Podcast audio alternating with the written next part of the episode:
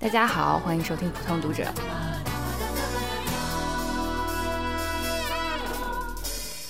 啊，我们普通读者的播客主播之一徐曼兰是一位编辑，她手上总有各种各样的稿子，能熬过出版过程的寥寥无几，而更多的在审读的时候就已经被他的恶评秒成灰烬。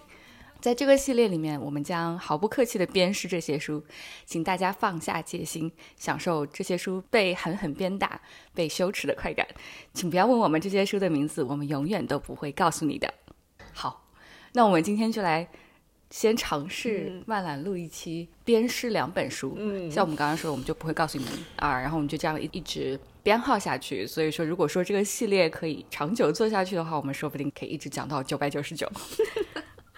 我得要读那么多本书，那么多本烂稿。对，以后要是我们读到一些什么烂书的话，就不在大节目里面讲，就在小节目里面偷偷说两句。是的，是的，可以。嗯好呀，那曼兰先跟我们讲一下你是怎么样会有这样机会读那么多烂稿的吧？还是给我们科普一下你的那个读稿读稿过程？对，呃，说烂稿，其实这里要打双引号的，就是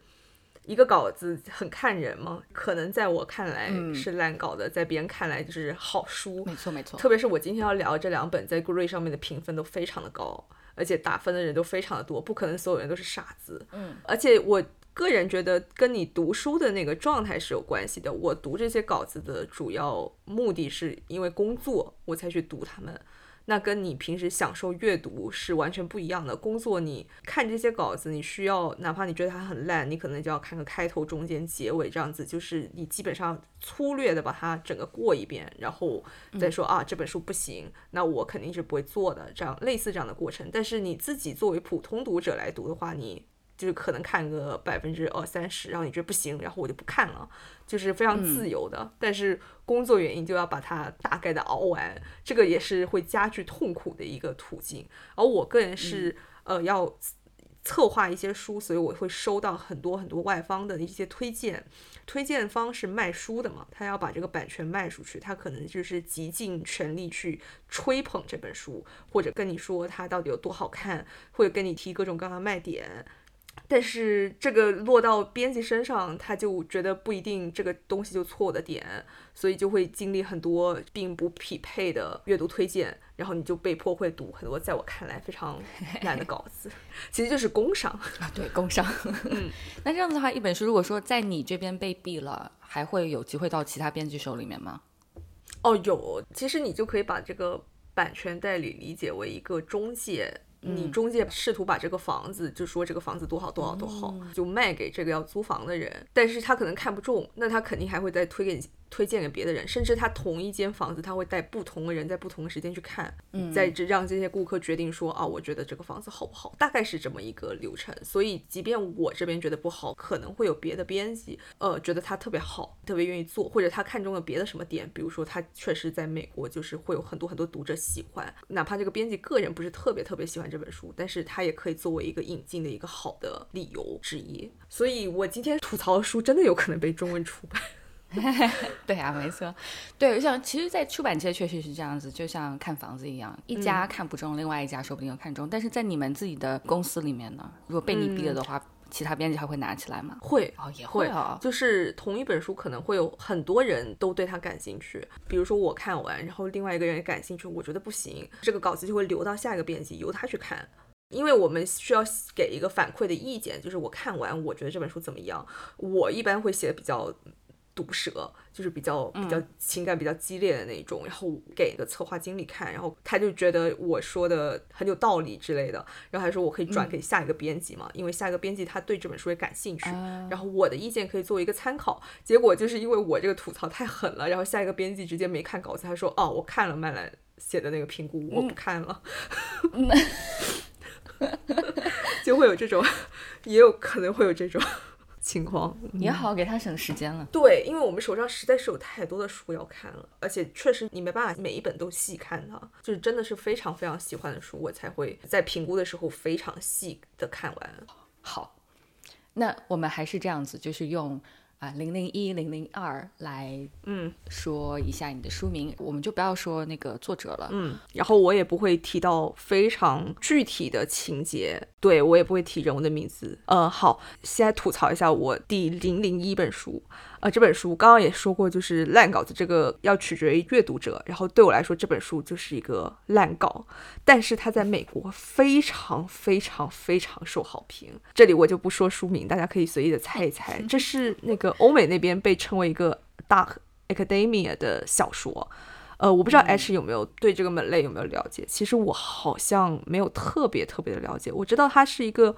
文学，而且它也不仅仅是文学，它会有审美方面的延展和一个，就是现在已经成为一种审美的趋势了。对我之前，因为也对 dark academia 这个词特别的好奇，因为它经常被提到，所以如果说大家有兴趣的话，我可以在 show notes 里面加一个油管的一个视频的链接，讲的非常的清楚。它确实是不光是一种文学的风格，它也是一种。时尚风格，对，所谓的 dark academia，就是你在想到高校里面的老师会穿着的那种毛呢的大衣呀，就比较秋天，我感觉就是比较秋天。你到一到夏天，你就没有办法 dark academia 了。对对对，然后确实还蛮好看的。其实我在生活当中也很想穿成那样，但就是穿不成那样。它就是一个时尚的风格，然后它也是一种文学的风格。其实我还蛮喜欢 dark academia 那那一类的小说的，可能鼻祖就是 Donna Tartt 那本《校园秘史》。嗯，是的，它那本书也很厚嘛，有一场谋杀，然后呃，整个风格也比较哥特。我知道曼兰是在一个晚上读完了那个《校园秘史》，对吧？对，所以其实还是蛮好看的，还可以。对，我觉得是好看的。我有听说，如果你第一次读《校园秘史》的时候是在十几岁的话，你这辈子都会非常喜欢它，或者说至少是你对这本书的印象会非常好，你会非常喜欢这本书。但是如果你在二十岁以后或者靠近三十岁的时候，在第一次去读《校园秘史》的话，很多人都会非常不喜欢这本小说。对我，我很同意。确实，我觉得脑补了一下，如果我在十几岁的时候读《校园迷失》，我应该会挺喜欢的，而且会想打扮的跟他们一样，就是那种对啊，各种 cashmere，然后有 blazer，然后就就感觉就是他们的整个氛围就是一个非常古老的校园，外面就是落叶，然后他们就会在烛光或者怎么壁炉旁边读很厚很厚的书，不是通俗小说，就是一定要读那种莎士比亚，呃，对，莎士比亚，呃，西方。哲学就是这种类型的，就会非常的向往那个氛围。不仅仅是小说的内容会喜欢，就是感觉整个画面你就想成为其中的一部分。我觉得确实会会这样。然后我这次要说的这个零零一本书就是这种类型的，觉得它某种程度上就是因为《校园密室》在国外卖的非常非常的好，非常的受好评。这个作者，据我的了解，他好像也有在试图致敬《校园密室》这本书，因为他也是悬疑加上校园这种非常高深的文学作品，好几种元素融合在一起。我想说的一点就是，我觉得欧美现在的这种风格，对于一个中学时代在看，就比如说《大逃杀》，比如说《人间失格》这种日本的校园小说的人来说，他们的校园还不够 dark，就是没有东亚的 那么的 dark，而且东亚的那种大逃杀确实太可怕了。对，就是他们的笑 那种那种才对我来说才是真正的 dark，没有很强的。审美的那种就没有现在这种欧美小说这么美吧，就真的就是暗黑，真的就是血腥风格。但是 anyway，就是这个风格非常的火，而且这本书评分非常的高，所以外方给的推荐也是各种的溢美之词，就说它是 drama 跟疑云并举的悬疑小说。然后我就拿来看了，我个人最大的感觉是失望，就不是说烂到让我真的很生气，我觉得是失望。更加多，就是我觉得这本书就是欧美版的《小时代》。首先，为什么说它是《小时代》？首先是抓嘛，当然很多好的文学作品都很抓嘛，比如托斯托耶夫斯基，你把所有的东西都摘掉，它的主线就非常的抓嘛，比如说把爸爸杀了这种这种情节。但是这本书让我觉得很失望的一点是，从头到尾这个角色都没有任何的发展，非常的扁平，真的就是空壳在在文字间走动，就是每个人都是这样子。因为这个书它的背景设定是跟莎士比亚莎剧相关，然后里面这些主角团就是每个人会对应一个戏剧中的一个套路，就比如说有一些人就是适合演 villain 就恶人，有些人就适合演 hero 英雄之类的。按理来说，你在小说的开头，你设定了每个人对应了这种类型之后，我期待它是会有不同的面发展出来，就每个角色会，比如说他 villain 他会有另外一面，然后比如说这种艳妇他会有另外一面，结果就是完全没有，就是他到了结尾他还是这样这样一面，就让我非常的觉得非常的失望。他是不是在尝试把这个人物本身和他杀剧的角色就是揉在一起？对，是不是故意写成这样？我觉得是故意写成这样子，但我我并不喜欢这种写法。哪怕是在杀剧本身，这些这些人他会有前后会有变化，嗯，就是我会看到他不同的面。就比如说他一开始暴君，那他之后可能会有比其他的面相出现。但是他致敬莎士比亚的方式，居然是把这些角色从头到尾对应一个套路。我觉得那那我不如去看，直接去看莎剧，或者说直接去看那种二十六种戏剧角色类型，就是会有这种分析类的文学。那我不如去看分析类的文学。这是我对他最大的一个诟病。然后，其次还有一个点，我觉得它非常《小时代》的一个原因，是因为它堆砌文化这种 references 到了一个非常虚浮的程度。如果看过《小时代》或者了解《小时代》的话，就知道它里面就是在报奢侈品的菜名嘛。这个角色身上穿的是什么 Prada，什么什么 Chanel 的 etc etc。然后这本书就是在硬塞莎士比亚台词。就是他也不管这个台词跟这个主线有什么关系，他就直接塞进去了，而且没有批判或者深入去剖析这些台词。就更别说那种大胆的改写之类的。我记得我印象中看过阿特伍德他写的莎士比亚的重述，他就是真的会给莎剧带来一个新的层次、新的改写，或者他会去分析里面的东西。但是这本书里面的角色感觉就是说，啊，我知道莎士比亚，所以我就要在这个场合说出这句台词，就是相当于莎翁在这本小说里面就是一个道具。哦，对，就是非常的道具式的被使用，而且我觉得这个。折射出来一点，就是作者想让读者知道，我知道莎士比亚，我了解莎士比亚，就是想要炫耀自己的莎士比亚知识，然后让他笔下的角色说出一些并没有跟情节直接相关的莎士比亚台词，单纯的引用，就是回到那句话，那我为什么不直接看莎士比亚？嗯，所以这个角色他是自己就是说着说着说着话，然后突然就蹦出来一个莎士比亚嘛，就上下文没有联系那种嘛。对他，他不仅是这样子，因为他们是一个小团体，都在演莎士比亚，就是他们彼此之间的对话就会莫名其妙的 cue 到这个莎士比亚的某个剧的里面的一个台词，然后我以为这个台词或者这个剧在后面会跟这个小说的主线有什么相关，或者它可以 again 就体现这个人物另一个方面，或者怎么怎么样，就没有，就是他们日常聊天就是在就在炫。自己懂多少莎士比亚，就是让我很不适的一个地方。这是一个莎剧莎呃叫什么莎翁学习小团体嘛？就是对对对，他们就是一个背景，就是一个莎士比亚的学校，就是一个戏剧学院。然后这群人就是在排练，要准备排演一一部莎剧。刚刚提到就是说每个人对应一个类型，然后有有一些角色就是对应着演那种。剧里面的美艳妖妇这样子的类型，我觉得这本书很让我受不了的一个点，就是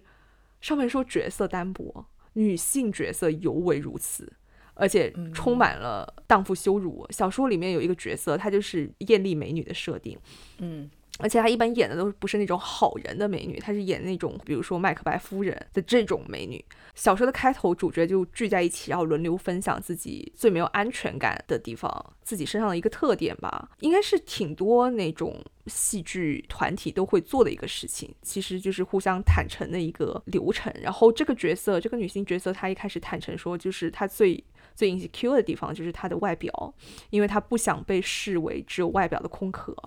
然后我读到这里的时候就说啊啊，那不是挺好的吗？就是我觉得接下来作者会让他有什么转变，或者是说显示他不是空壳的那个部分，嗯嗯，或者说从一个新的视角去书写她。结果她每次出现，作者就是形容她的外表多么多么的美，她的身材多么多么好，然后其他人又如何被她吸引，其他角色也是明里暗里的将这个女性角色称之为 slut。然后我就在想，这跟《小时代》有什么区别？郭敬明不是也 是每一次都要描写这个角色如何如何美，在另外一个场景里面羞辱这个角色啊？这本书的作者是一个女性作者，但我看的时候我就觉得她描写女性的方式非常的单薄，而且非常的 slut shaming，让我非常的不适。然后我有时精神鸡巴比实际鸡巴更可怕，就是这种写法。呃，回到这个小说的类型吧，它是悬疑，但嗯，我觉得很大一部分失望的就是我一开始就猜中了这个小说的结局。但凡对书里面 Q 到的一些剧有了解的话，我觉得还是蛮容易猜的。就是一开头他就说一个角色怎么怎么的，怎么怎么样，然后我就猜啊，那应该就是他杀的。里面还有一个角色死但没死透，我也觉得非常的小时代。就只不过套着个莎士比亚的名号，然后大受好评，我不是很能理解。这本书就是没有什么文笔可言，然后又情节上、角色塑造上又让我非常的失望。嗯，很失望，对这本书很失望。我在看到啊你要讲这本书之后，因为这本书一直是我非常想读的一本，也是因为它的 Dark Academia，然后我就去借出来听了一下。嗯。这本书很长，一个是，还有就是它人物特别多，对，所以如果说大家猜到了这本书是什么，然后你依然有兴趣想要去读一下的话，我不建议啊用听有声书的方式，我觉得是看纸书比较好，因为它里面有七个人的角色，人物一多，就有声书上面就非常分不清谁是谁，你知道吗？它而且它不是那种全卡司的那种。哦，对，我刚刚想说这本书应该很适合全卡司的那种类型，如果对呀，对吧？就是大家表演莎士比亚就就很适合，真的请一些大咖。不是全卡司，然后就就有点分不清谁是谁。我就听到他开始分配角色那一段吧，反正我就觉得这个情景和他那个走向并不非常吸引我。听了大概快两个小时，后面我就没有什么心思再继续听下去了。我说啊，算了，反正慢来不喜欢。我觉得他真的不如《校园密室》，就是很明显看到他很多处是在向《校园密室》致敬，或者说学习模仿《校园密室》。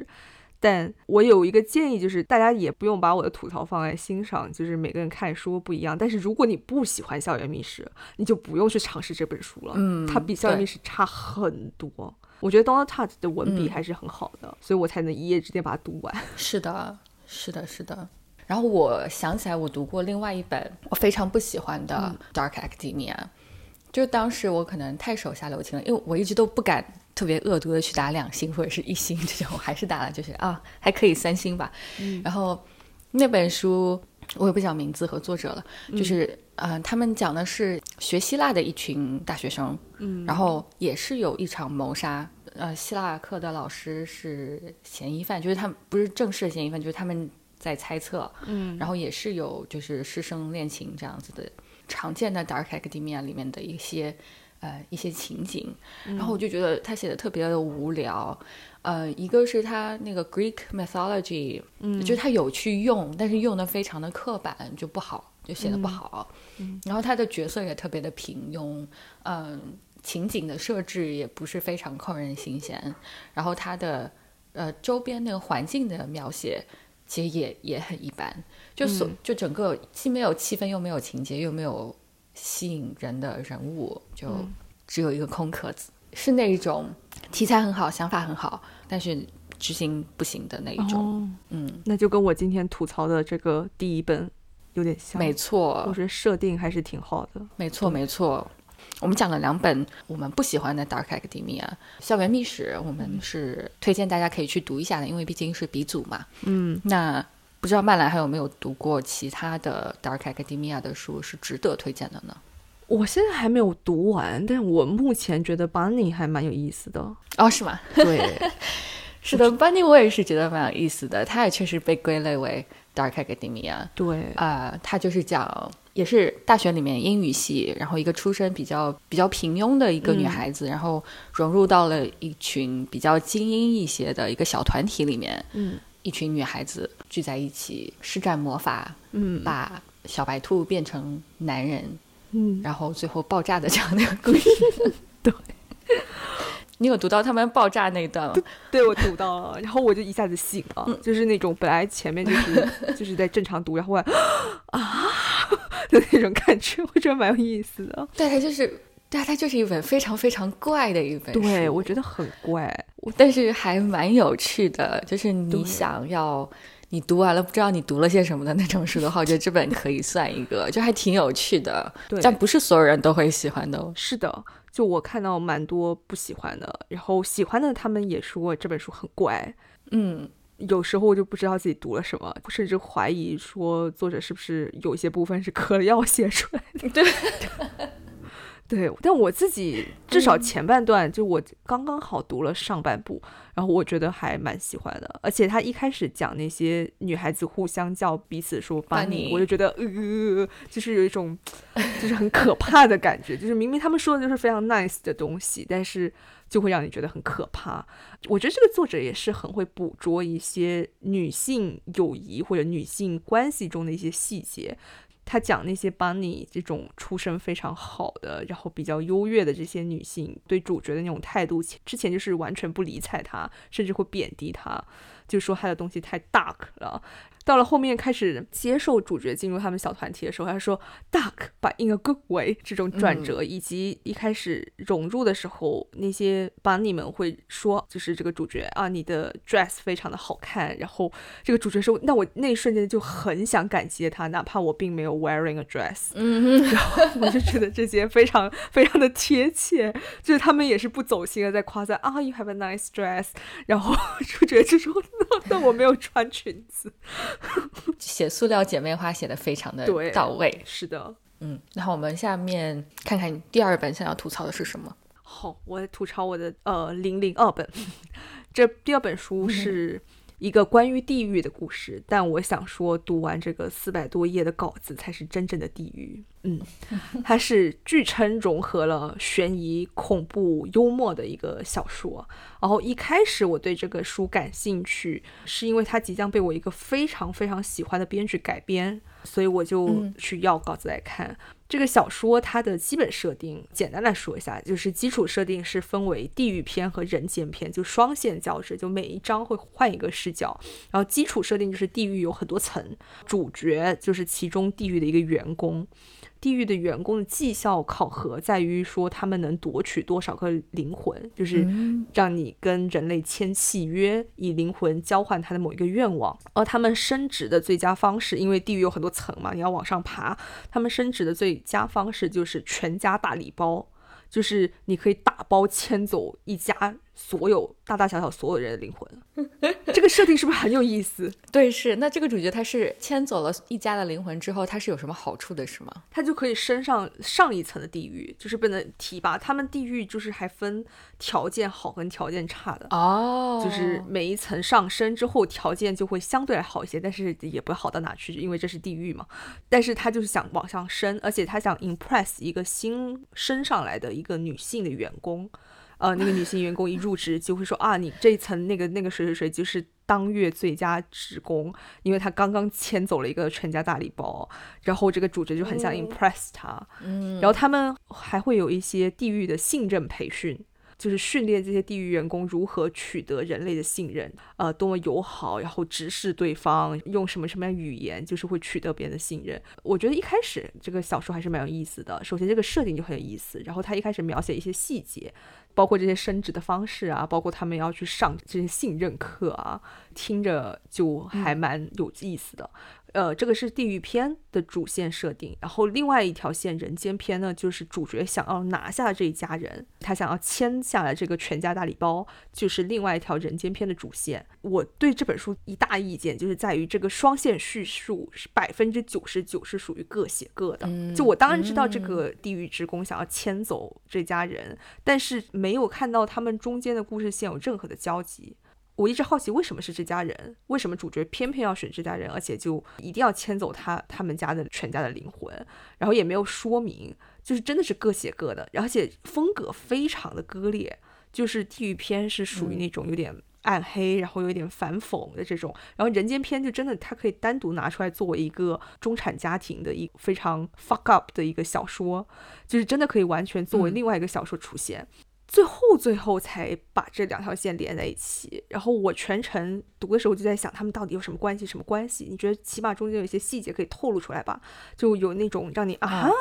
的的那种瞬间吧，然后就没有，然后到了最后，如果如果读者能熬到最后的话，因为四百多页，说实在话，中间有一些部分我是跳读的，你可能很可能是已经失去了兴趣。它接近五百页吧，四百四百八十多页，哦，反正好长啊。对我，我觉得强行连接这两条线，你也你也是只有啊，so 这样子的反应了，就是就是已经已经 不是很 care 了的那种感觉。嗯，是我觉得这个小说非常。不好的一点就是它可以写的再紧密一些，而且确实它实在太长了。作为一个悬疑小说，如果你不能一直的。吸引住读者的那个 attention 的话，那你最好就是要短一点。我觉得两条线的处理也很有问问题。地狱篇我觉得设定还蛮不错的，开篇也算不错。一开始我描描写这个主角的办公环境，就说地狱里面有永远都出不了水的笔啊，然后永远用不了的咖啡机啊，这种用不了或者不好用的这种办公室设施，就简直是梦回现实。但我觉得他也没有到非常非常幽默的地步。没有到很精妙的那种幽默。作为一本它的卖点之一，说它是非常幽默的这种小说来说，我觉得它这点是比较失败的，没有那么的好笑，甚至有有一些部分有点 in your face，就是太直给的那种幽默，反而让你笑不出来。地狱篇最大的问题是，首先这本书非常长，我觉得可以减掉一百页。就是他会花非常多的篇幅去写这个地狱篇新来这个女性角色，这个女职员。就是我一开始觉得他花心思去写他，写他的 bad story，写他的什么什么样的东西，我来头好像很大，以为是个大 boss，然后结果是一个 nobody，就或者也不是 nobody，但是确实就是跟这个主线任务这个全家大礼包没有什么关系。就我觉得作者是水这百来页是为了多拿百来页的稿费吗？我觉得真的可以砍掉一百页左右，然后它会变得更紧凑、更好看。这本书是哪家出的？这个编辑是不是？这个是一个处女作，就是这个作家第一本书。我觉得第一本书如果没有一个好的把控能力，编辑其实可以帮一把的。他其实这个设定真的还蛮有意思的，他真的再拿掉一些内容会好很多。我觉得我对这本书最大的问题是。就是他们宣传上都说它是悬疑啊、幽默啊，给它打上这样的标签，这都没有问题。但是我觉得它需要标上 trigger warning，就是这里面有恋童哦的东西，但是没有人警告过我这里面有。或者说，至少宣传上资料来看，就没有任何人提到我有这样子的内容，所以我看到他是写的非常详细吗？还是就是提到他有提到相关的情节？但我不是说文学作品里面不能有恋童癖的角色或者什么的，但是作者毫无批判性的去书写，就会让我想吐。哦，嗯，但是不是可能就是他去就为了 justify，就是他。这个是要去地狱的那个男的是吗？呃，不是，他是不重要的配角。他会讲这个呃去地狱的那一家人的一个小女孩，她踢足球，然后他会偶然间看到旁边小男孩那个短裤下面露出来的之类的，就会有这样子的描写，而且他还特意描写，就我我还以为这个小男孩会会之后有什么用，然后他也没有用，但是他会特意去描写他的这个 ball 的颜色。什么什么之类的，然后我也想说，我为什么要看一个 小男孩的拼包？为什么？也许作者是想，也许作者是想表达你们已经身在地狱，身在人间地狱 啊？Maybe maybe，但是这个小女孩是全全家人唯一一个比较像人的角色。就我真的觉得这些书需要标上 trigger warning。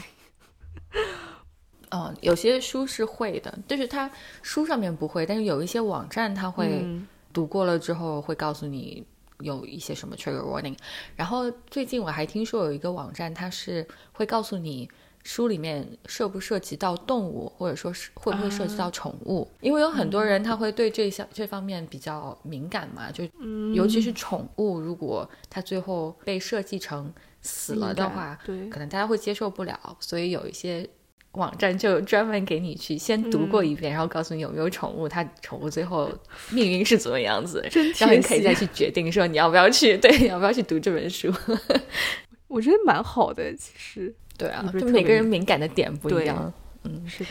对，我想这本书，麦兰刚才说这本《零零二》，要是因为我看了一下，它是一本比较新的书嘛，嗯新书，所以说图书馆里面排队排很长，嗯所以我就先排着队吧。有有声书的话，我可能还会去听一耳朵，然后出了电视剧肯定会去看的。我觉得这本听它那个 premise，我觉得可能剧改成电视剧的话，应该应该会挺好看。对，对，大家要是有兴趣的话，又不想去花四百多页去读这本书的话，要等等电视剧。我觉得它改成电视剧反而嗯会更好看，而且肯定也不会这么多啰嗦的东西，它会更紧凑的方式，描写出来。而且我对这个编剧的能力是有信心的，说不定他会嗯更能抓住这个剧情的重点。对对对对对，呃，我来推荐一个，因为你一开始在描述他地狱的那工作情况的时候，就是什么各种家用电器都没有办法用的时候，我就想到了，不能用。对我就想到了我在 HBO 上面看过一个喜剧电视剧，它那个电视剧呢就是叫做《Your Pretty Face Is Going to Hell》，然后这个电视剧是。可能就两季吧，但可能它那个中间相隔的时间比较长，就是第一季是二零一三年，就是有点年头了，就只有十年前了呢。嗯，哎，但是它那个就还蛮好玩的，可以脑补一下，就把 Office 替代成地狱的那个情况。嗯一开始看几集的时候，尤其是他要开始给你介绍这个工作环境啊，就介绍这个地方的时候，就还挺有意思的。好，那我们第一期今天就这样顺利吐槽完毕。还是那句话，大家不要猜是什么书，是谁写的，我们不会告诉你们的。嗯大家希望大家享受了今天这一期的吐槽节目。接下来曼兰还有接受工伤的话，我们希望曼兰可以把这个工伤变成我们播客的宝藏。呃，下一期我们不知道是什么时候，但是如果有什么值得吐槽的话，我们会再更新的。嗯，欢迎大家关注。那我们今天就先这样，下期再见，拜。拜拜